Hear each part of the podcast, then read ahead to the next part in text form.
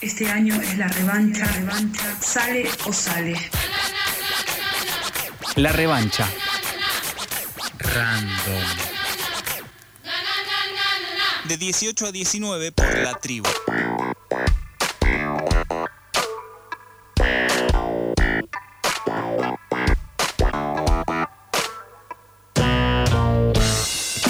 Cuatro minutos han pasado de las 6 de la tarde, estamos en la revancha random y estaremos hasta las 7 de la tarde. Como adelantábamos al principio del programa, el tema que nos convoca en este momento es el de las criptomonedas. Si bien hace bastante que existen, eh, medio que en las últimas semanas hubo algunas noticias que hizo que eh, se hable un poco más en los medios masivos, por lo menos en las conversaciones tal vez.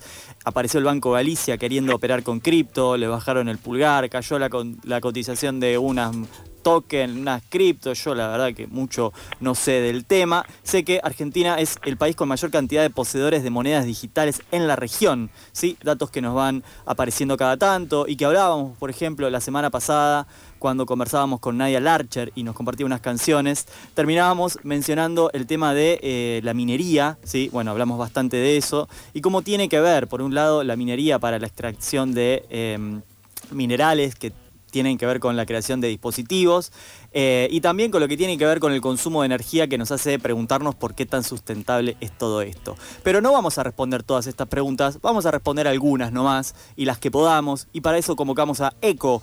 Eh, él es eh, administrador de sistemas Linux y está del otro lado del teléfono. ¿Cómo estás, Eco? ¿Qué tal? Buenas tardes, ¿cómo les va? Te saludan Blas y Micaela. La primera pregunta eh, para encarar esta entrevista, ¿sí? partimos de la base de que no sabemos nada y que buena parte de nuestra audiencia tampoco. Eh, si tuvieses que explicar eh, con pocas palabras, algo así como cripto para for dummies, ¿qué son las criptomonedas? Básicamente, digamos, el tema es lo que es y cómo nació. Originalmente, la criptomoneda, la primera, el Bitcoin, nace después de la crisis del 2008 Supuestamente la idea original era un sistema de pagos internacional que no estaba mediado por bancos ni por gobiernos, por el cual yo podía transferirte dinero desde Argentina este, hacia Japón o hacia donde quisiera desde mi computadora. Actualmente la criptomoneda se convirtió en realidad en una burbuja especulativa. Eh, entonces pasó de ser lo que eh, digamos, una idea original, que era después de la crisis del 2008, algo totalmente distinto. Hoy por hoy una criptomoneda es básicamente comparable eh, a lo que podría ser eh, jugar en el casino o ir al bingo. Mm. No hay diferencia con otra cosa. El que te diga que es una reserva de valor o que es una inversión, te está mintiendo. ¿sí? Eh, la criptomoneda es eso, es básicamente timba, timba financiera, se lo llama criptoactivos, ¿sí? una, una criptomoneda es un token que está digamos, mm, con una tecnología llamada blockchain, wallet, digamos, todos son términos eh, bastante comunes para la gente que está en el tema, para el resto de los mortales no. Eh, pero digamos, es eso, es yo quiero comprar, no sé, 10 pesos de Bitcoin, voy, compro 10 pesos de Bitcoin y tengo eso, 10 pesos de Bitcoin que son básicamente nada, es un activo altamente volátil, es especulación y es una burbuja. Hay mucha gente que cree que no. La realidad es que muchos economistas piensan que es una burbuja. Hasta no hace, hasta hace no mucho, eh, pocos días, eh, Warren Buffett dijo que él no compraría ni todos los bitcoins del mundo por 25 dólares. Y estamos hablando de un tipo que de esto sabe y bastante. Así que digamos, en resumidas cuentas es eso. O sea, no es ni siquiera como comprar un dólar. ¿sí? Eco, entonces las criptos dejan más en evidencia que el dinero es una convención, una relación social. Claro, es que, a ver, em, para, digamos, para la gente que escucha, por ahí algunos saben, otros no. Antes, digamos, del dinero, la gente trabajaba, digamos, intercambiaba, existía el trueque, después surgen las monedas de oro y después, digamos, surge el patrón oro. Cuando se da de baja el patrón oro, que es el dinero respaldado por reservas en oro, nace lo que es el dinero fiat o dinero fiduciario, que es el dinero respaldado por una ley o por un gobierno. Y acá, acá viene el primer problema, es que vos tenés un dólar o un peso o un rublo y está respaldado por un gobierno, por un Estado que tiene fuerza laboral. Es decir, o fuerza laboral, o en el caso de Estados Unidos, misiles o bombas nucleares para invadir un país, eh, digamos, hay algo atrás. atrás de un Bitcoin no hay nada. Entonces, además, cabe aclarar que están por fuera del sistema financiero. Si vos haces una transferencia bancaria y equivocada, perdés dinero o te clonan la tarjeta de crédito o lo que sea, vos podés hablar con tu banco, los bancos tienen garantía eh, y podés recuperar tu dinero. Si a vos te llega a pasar algo con cualquier criptomoneda, tenés que ir a llorar a la iglesia. No hay nadie que te vaya a devolver ni un centavo. Entonces, sigue siendo dinero fiat como, como todo el dinero, digamos, que es dinero en el que todo el mundo cree y todo el mundo le pone un valor, pero el punto es que por eso algunos lo llaman ponzi monedas, que es básicamente el hecho de que yo te diga, mirá, esto que yo tengo acá en mi mano, que es un mate, vale 10 dólares. ¿Por qué vale 10 dólares? Bueno, si yo convenzo cierta cantidad de gente de que este mate vale 10 dólares y los hago poner dinero, probablemente ese mate termine valiendo 10 dólares o más de 10 dólares. El punto es que si toda esa gente se va, el mate vale lo que vale el mate, que es, digamos, el costo del mate o el, el valor que tenga para vos en ese momento. Pero por sí mismo nunca costó ese dinero. O sea, no sé si me, me explico, eh, digamos, la diferencia. Sí, Eh, sí. digamos, con respecto a... Lo vimos hace poco, te lo hago muy corto, lo vimos hace poco con el tema de rublo y Rusia y Ucrania. Cuando empieza la invasión de Rusia en Ucrania, el rublo se desploma por todas las sanciones, digamos, en general, que, se le aplican a Rusia, se llegó a costar algo de 143 a un dólar. Eh, después, digamos, cuando básicamente empiezan a mover alguna ficha, dicen, bueno, listo, si querés gas, me lo pagás en rublo, si no, no te vendo gas. El rublo, hoy por hoy, está en, en condiciones mejores de lo que estaba antes del inicio de la guerra, está en 73. Antes del inicio de la guerra estaba en 83. Bueno, eso que te demuestra, vos tenés un Estado detrás que puede operar con un banco central, tenés activos, tenés commodities, como puede ser gas, barriles de petróleo, etcétera. Atrás del Bitcoin, el USD Coin, eh, la que vos quieras, de todas las criptomonedas que hay, no tenés nada. Es decir, lo que tenés es la promesa de un montón de gente que te dice esto vale esto. ¿Por qué? Porque yo digo que vale. Tenés dos o tres stablecoins que están basadas en, digamos, algo real. La más conocida o la más estable es una que se llama USDT o Tether, que está basada en dólares, dólares físicos. Que la verdad es como un poco un chiste, ¿no? Porque si yo te digo que tengo una moneda que en realidad su precio está basado en lo que yo tengo acumulado en una moneda dura como es el dólar, es como agregar una capa de dinero fiat sobre un dinero fiat. ¿Cuál es la ventaja de eso? Ninguna. Porque como te dije antes, esto nació de una manera y terminó de otra. Antes supuestamente yo te transfería el dinero y quedaba entre vos y yo, nadie se enteraba, además nos habían vendido el, tema del anonimato, que nunca fue, pero hoy por hoy tenés comisiones, tenés cargos de transferencia, tenés entre las wallets, lo- los exchanges, es decir, no es gratis operar como mucha gente cree que yo te mando dinero a vos, entonces es totalmente gratuito. Tenés cargos bancarios como podés tener con cualquier transferencia bancaria.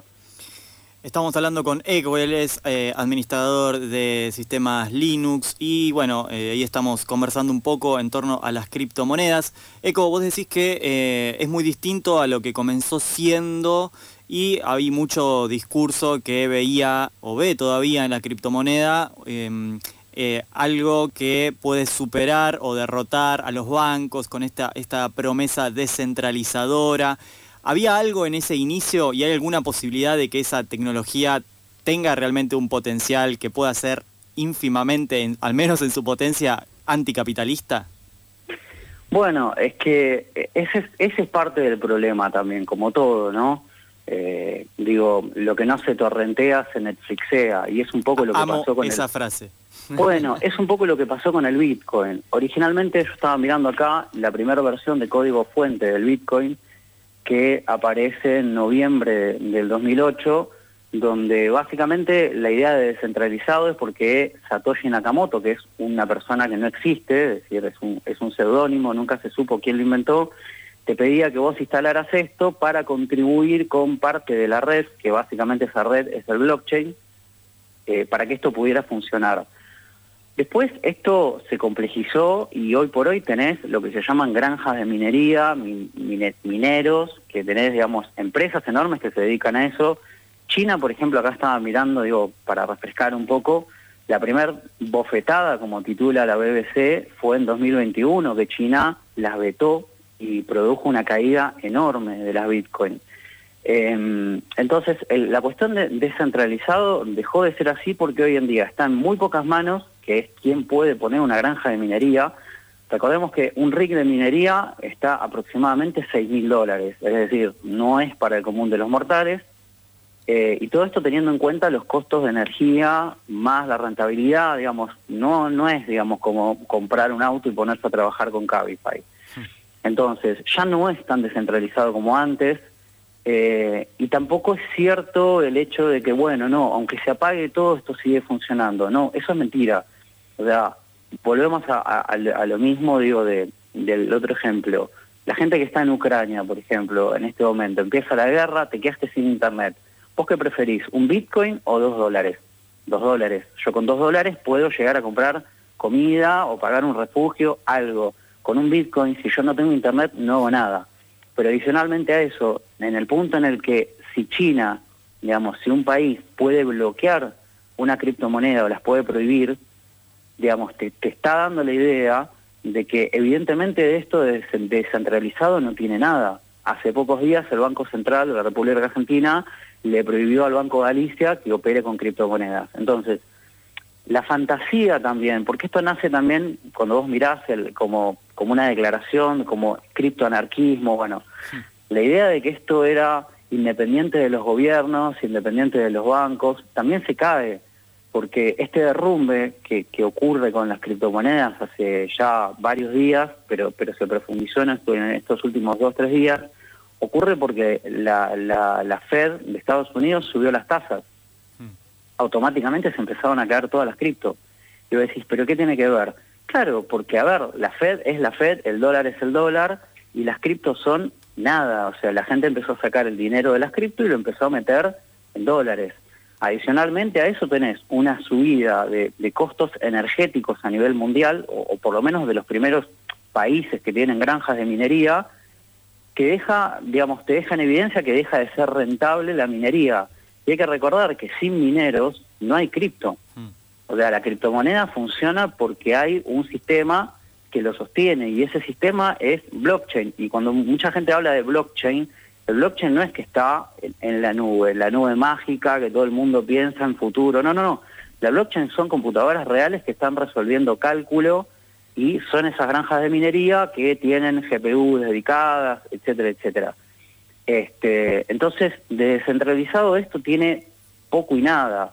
Es decir, terminó quedando en pocas manos y vos hoy por hoy tenés cuatro o cinco exchange, por ejemplo, que son lo- las casas de cambio, por así decirlo, donde vos podés cambiar pesos a alguna cripto o criptos a dólares.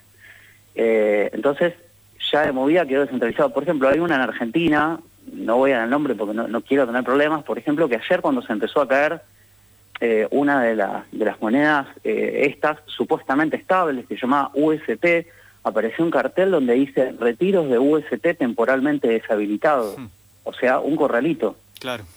Bueno, eso lo hicieron varias eh, varias empresas, varios exchange. Entonces, ¿de qué, es, digamos, descentralizado, de- descentralizado es un torrent?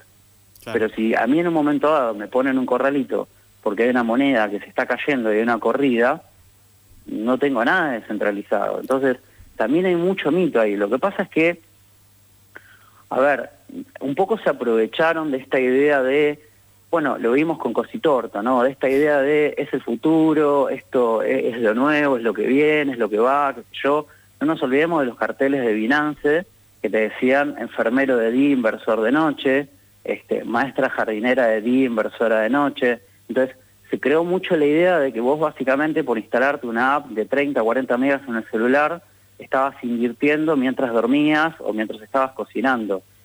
Entonces hay un montón de gente que entró acá, se metió sin saber qué bien, qué es lo que estaba haciendo, qué es lo que estaba pasando, este y, nada, y terminó perdiendo un montón de, dinero. Y lo que viene ocurriendo estos días, en realidad es que, nada, como te digo, entre la crisis energética la subida de tasas de la Fed, se desplomaron todas las criptomonedas.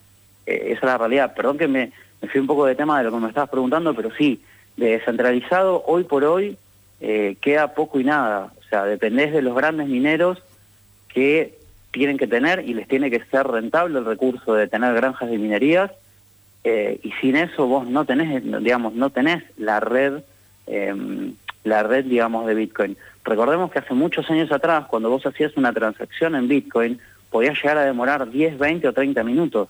Hmm. ¿Por qué? Porque dependía de la red de procesamiento que estaba atrás de eso, que como era muy incipiente, bueno, era muy lenta. Hoy en día eso estaba bastante más aceptado. Ahora, ¿qué pasa si el día de mañana los mineros le dicen, che, muchachos, esto dejó de ser rentable, listo, vendo el rig de minería, lo liquido en Mercado Libre, en Amazon, en donde sea, y bueno, no sé, me pongo a hacer ladrillos.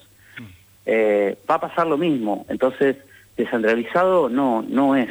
Sí. Eh, digamos, tiene una parte, en, en sus inicios lo fue, dejó de serlo hace mucho tiempo.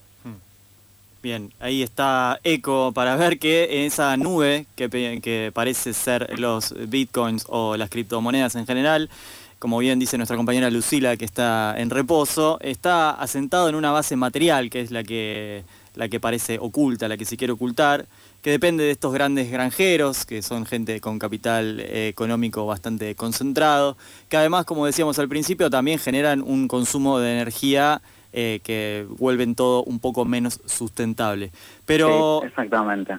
ya nos quedamos... De hecho, sí, hay una hay una nota muy interesante, si se la quieren buscar, en, el, en ¿sí? que se titula Un delirio energívoro, donde básicamente plantea que hay un proyecto, eh, la nota es de, del 8 de mayo, un proyecto de una granja para minar criptomonedas en Zapala, ¿sí? acá en Argentina, aprovechando justamente la energía subsidiada y demás. El, otro problema que es la huella, digamos, de carbono y la, la terrible, eh, el terrible consumo energético que, que supone el sostenimiento de todo este sistema. En un mundo donde se está discutiendo si los autos eléctricos, si, si digamos, si las centrales nucleares, si la energía renovable o no. Ah, Un dato para, para que la gente se dé una idea. Una, mm, una, este, una transacción de Bitcoin equivale a un millón de transacciones con Visa. Y esto no es por defender a Visa, es para poner en valor eh, el consumo energético. O sea, cualquier transacción de, de Bitcoin, una sola, equivale más o menos a un millón cien mil y pico de transacciones con una tarjeta de crédito. bien. Pero ya teniendo en cuenta eso, te das cuenta también que además atrás para sostener esto hace falta una cantidad de energía enorme, impresionante. Esto no, no es, viste, no, son computadoras comunes. Así que si la quieren buscar, la nota es muy interesante, está muy buena y, y sí, eh, hay un problema con esto, con la cuestión del consumo energético relacionado a estas criptomonedas. Era Eco, administrador de sistemas de Linux y también gran conocedor del asunto, aunque diga que no desde la humildad. Eh, Eco, te agradecemos mucho por este rato. Te, que- apor- te aporto un dato más, Sí, el, el último, te aporto un dato más. Hay un, un economista, Valerdi, que por ahí lo conocen o no, que él plantea que esto directamente es un esquema Ponzi. ¿Por qué? La persona que creó eh, el Bitcoin, este tal eh, Satoshi Nakamoto, eh, se quedó con el 5% de la masa de Bitcoin. Bien. ¿Entendés? Eso bien. O sea, hay un 5% de Bitcoin que lo tiene una persona que nadie sabe quién es. El día que esto reviente, antes de que reviente, lo vende y se lo lleva al estilo cositorto y se van a quedar todos llorando. Meme de- Eh. del del monorriel llevándose las valijas, entonces. Exactamente, exactamente. Muchas, Tal gra- cual. sí, muchas gracias, Eco. Lo pueden seguir a Eco en Twitter si escriben arroba ICMP-O mayúscula. Cero, Eh, cero. perdón, es un cero. Tenía esa Es duda. un cero. Eh, ICMP-0. Eh, te agradecemos eh, mucho este rato que conversaste acá con nosotros. Dale. No, por favor, gracias a ustedes. Un abrazo grande.